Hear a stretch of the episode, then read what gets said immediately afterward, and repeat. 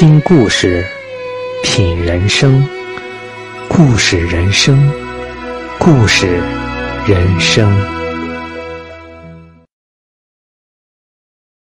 今天故事的主角是一位平凡普通的司机老廖，故事的记录者抽风手戴老师，嗯，是他的一位乘客。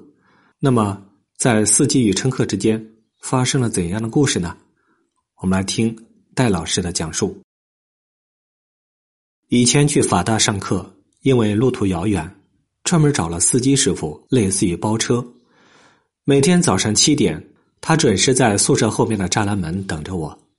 我上车看书，他专心开车，谁都不说话。师傅姓廖，三十七岁，个子不高，两肩微塌，眉毛很浓，一眼看上去就是个老实巴交的男人。当然，从面相上看。也属于不善交际的那一类人。在驾驶室的左侧摆着一张相片，是他们一家三口的，一个年轻女人和一个小女孩。很可惜，我们完全没有聊过有关他家庭的话题。每次见面，他冲我一点头，来了。嗯，我便低头钻进车里，这就是我们的日常对话。这样的日子持续了很久，从二零一二年的年初一直到二零一三年，我们两个像北京城内绝大多数擦肩而过的路人，来去匆匆，只有金钱的关系。后来，我们有了一次对话。那天，我和朋友喝多了，晚上十一点拦不到车，朋友家住得近，先走一步，留下我一个人在荒郊野地茫然不知归路。无奈之下，我试着打了廖师傅的电话，电话通了。我说：“啊，廖师傅，您还在跑活吗？能不能接一下我？”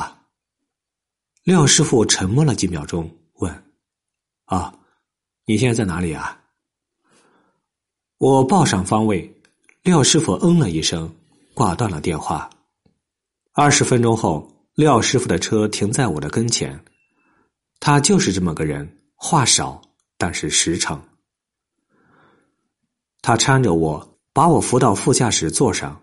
我的脑袋顶着车门，晕乎乎的，想睡觉，但又像孕妇起了妊娠反应，老是想吐。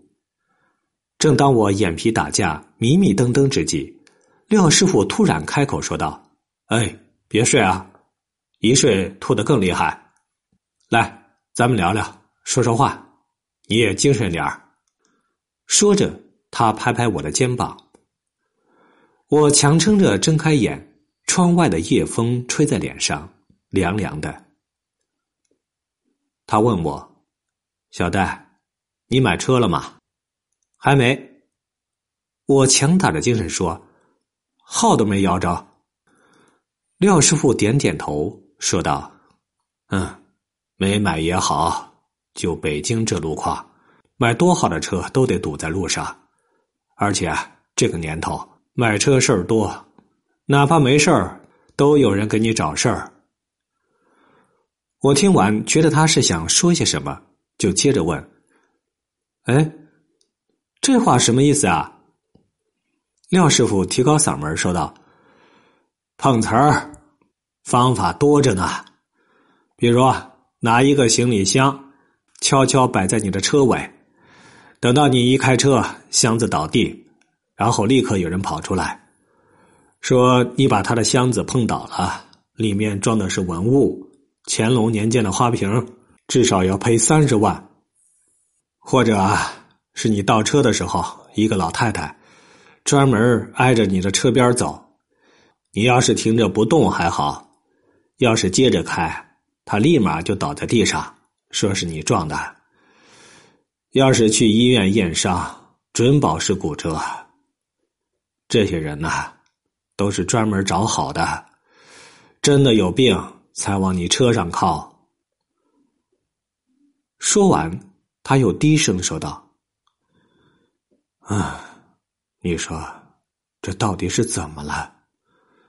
这些讹人的也都是老百姓，怎么老想着骗老百姓的钱呢？”我想起另一位师傅的说辞，于是解释道：“嘿，底层人欺负底层人，这事儿才是中国人最拿手的。”廖师傅点点头：“啊，是这个理儿。”说完，不再说话，车厢里一下子安静下来。北京的夜晚，十一点的街道依然霓虹闪烁，那些敞着门的店铺，喝着头昏脑胀的食客，穿着性感的姑娘，忽闪着警灯的警车，像蚂蚁一样涌向四面八方的人们，所有的一切都在我的眼前呼啸而过。廖师傅突然开口说道。四月份的时候，我拉了一个人，那人出车祸了，肇事司机跑了，他老婆冲我招手让我拉。说实话，我不想拉，身上都是血，再加上我怕惹麻烦，你知道的。廖师傅有些烦闷的吐出一口气，问我有没有烟，我给他点上一支，问道：“那后来呢？”啊，到了医院扯皮。说是我撞的，我赔了他三万。廖师傅拿着手指轻轻揉着自己的太阳穴，烟灰轻轻落下来，染白了他的头发。他轻声骂了一句，声音很轻，可是我依然能够听出隐藏在语言之下的愤怒。你说这叫什么事儿？我静静的靠在车椅上。看着廖师傅，他原本浓密的眉毛，此时就像墨团一样拧在了一起，眉心之间出现了川字形，两个脸颊因为情绪激动而染上了一层如同醉酒一样的红色。我老婆说我是个大傻帽，我自己也觉得是。车缓缓停下，红灯。廖师傅握着方向盘，低声说：“想杀人。当时我的感觉就是想杀人，看谁不顺眼撞死他。那一阵儿老想着这个，天天心里跟烧了一团火似的。那天五月十七号，我在往劲松派出所走的那条路上。”有一个人骑着摩托车逆行，直接冲着我来了。当时我就握着方向盘，脚挨着油门我真的想撞死他，真的。怎么总是你们违反交通规则呀？怎么总是你们欺负别人啊？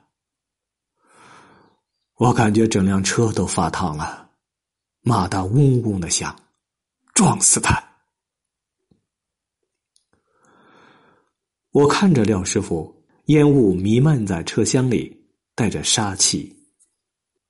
红灯灭，绿灯停，车又缓缓开了起来。廖师傅眯着眼睛说：“